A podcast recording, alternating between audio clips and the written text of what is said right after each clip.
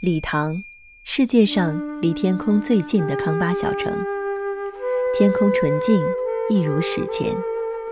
神灵和敬畏无处不在，恣意与炙热的眼神在晴空下闪烁。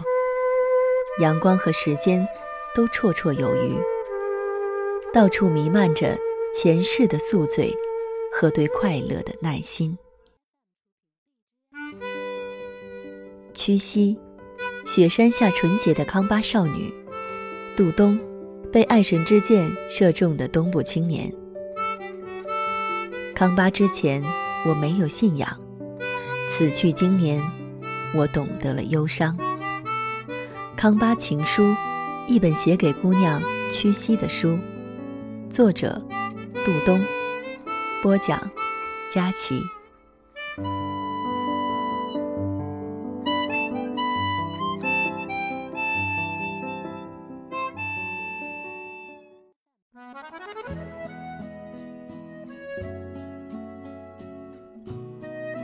用一千只眼注视一千颗星的夜空，我生命中的奇遇大抵如是。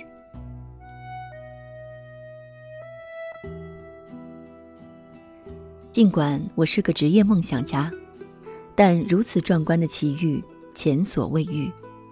二零零七年的夏天，八月二日的早晨，我和哥们儿在藏獒的吠叫声中，从草木皆兵的高原牧场上节节退败。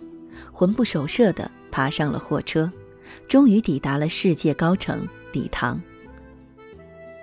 我们从没有听说过这个康巴小城，旅游书上写这里海拔四千，是中国最高的县城，还忠告旅游者最好不要在此过夜。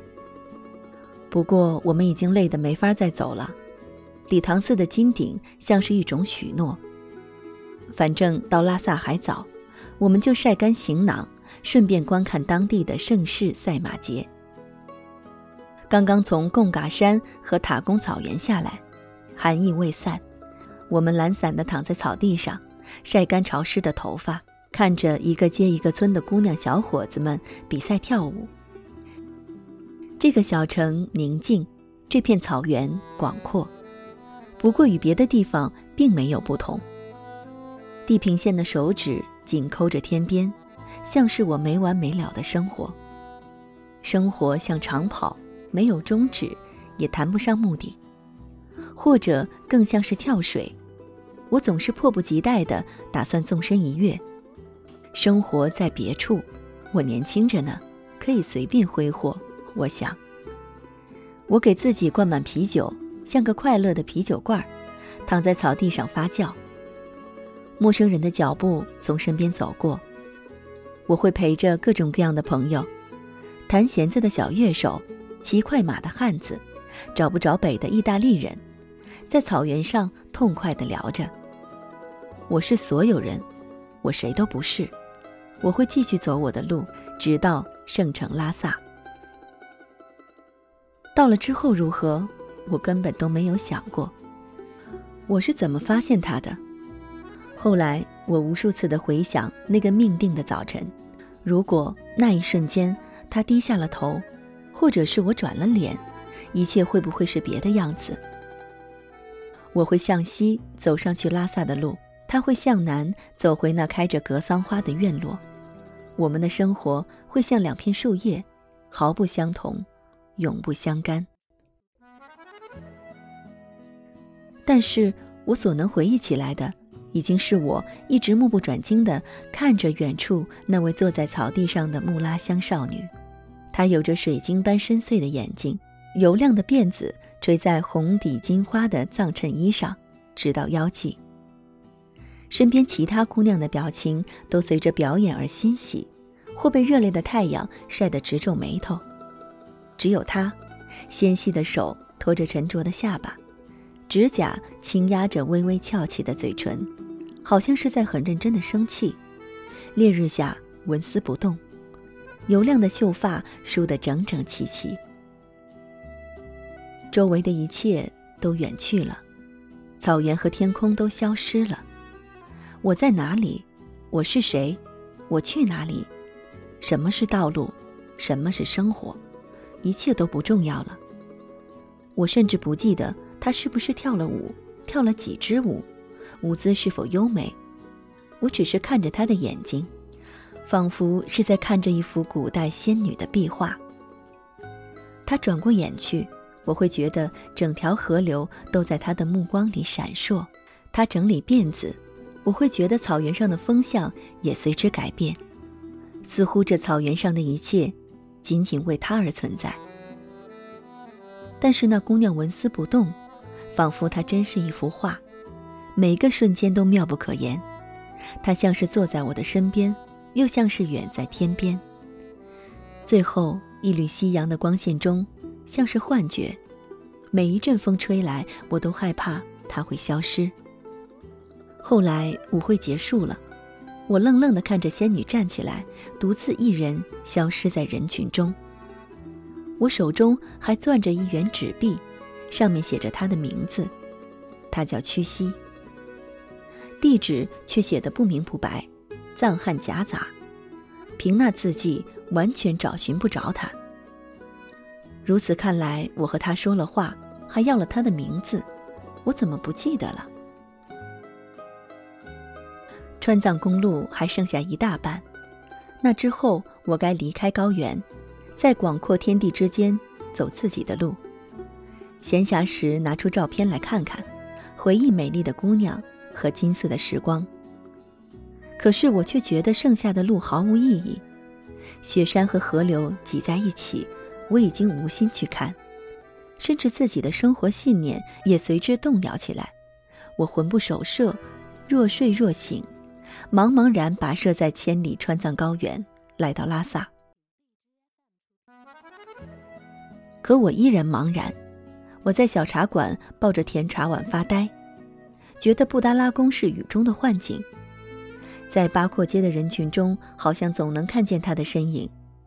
小昭寺路口的小雨淋得我心乱如麻，甚至我鬼使神差地走进书店，找到仓央嘉措的诗集，就翻到里面那篇著名的关于礼堂的《洁白的仙鹤》，一遍一遍地看我不懂的藏文。那片康巴的草原，把我自由的魂扎扎实实地砌进了他住的围墙里。礼堂在一千多公里外，远隔十座雪山、十条大河，只有仙鹤能飞越。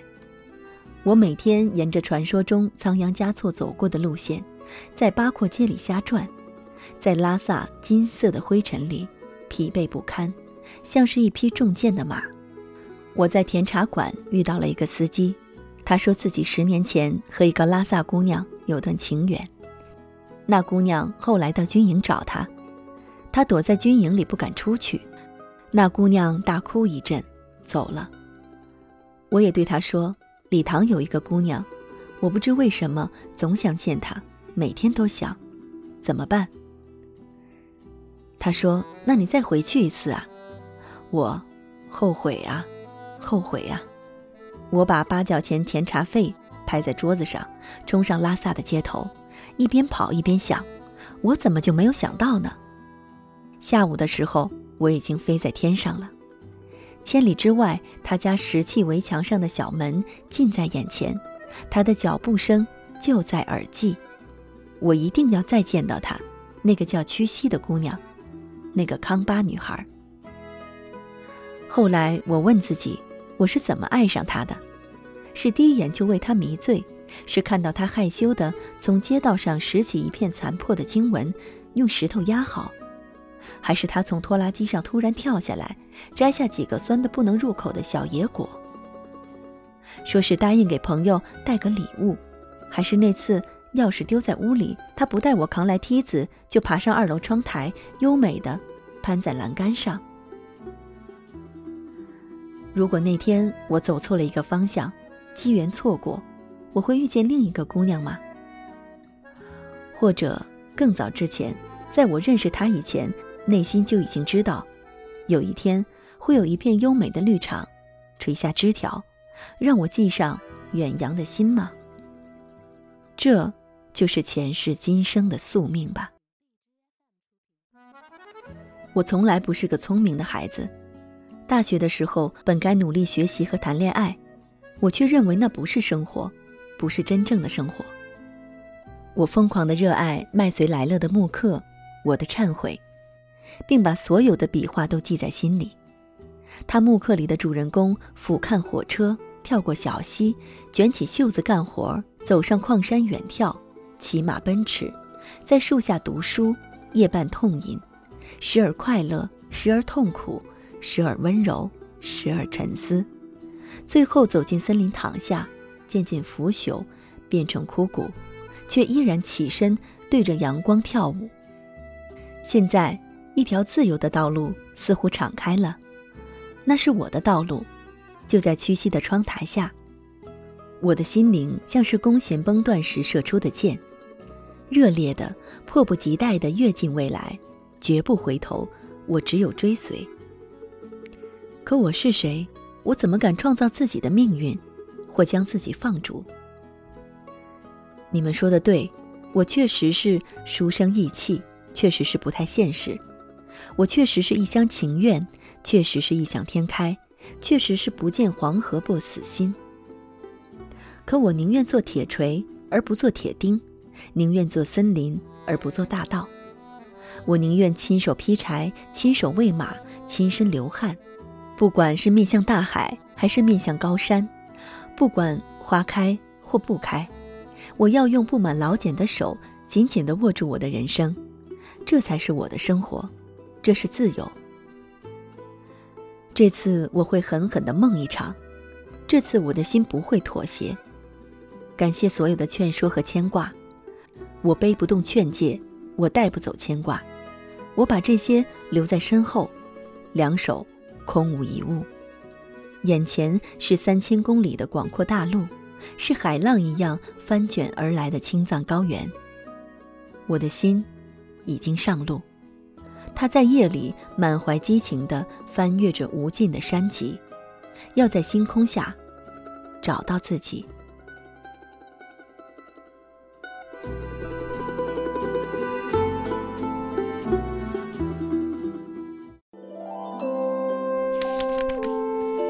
读书是我们了解世界的方法，也是我们每天最好的娱乐。每读一本书都是一次修行。静听书屋，陪你在每一段向往阅读的路上。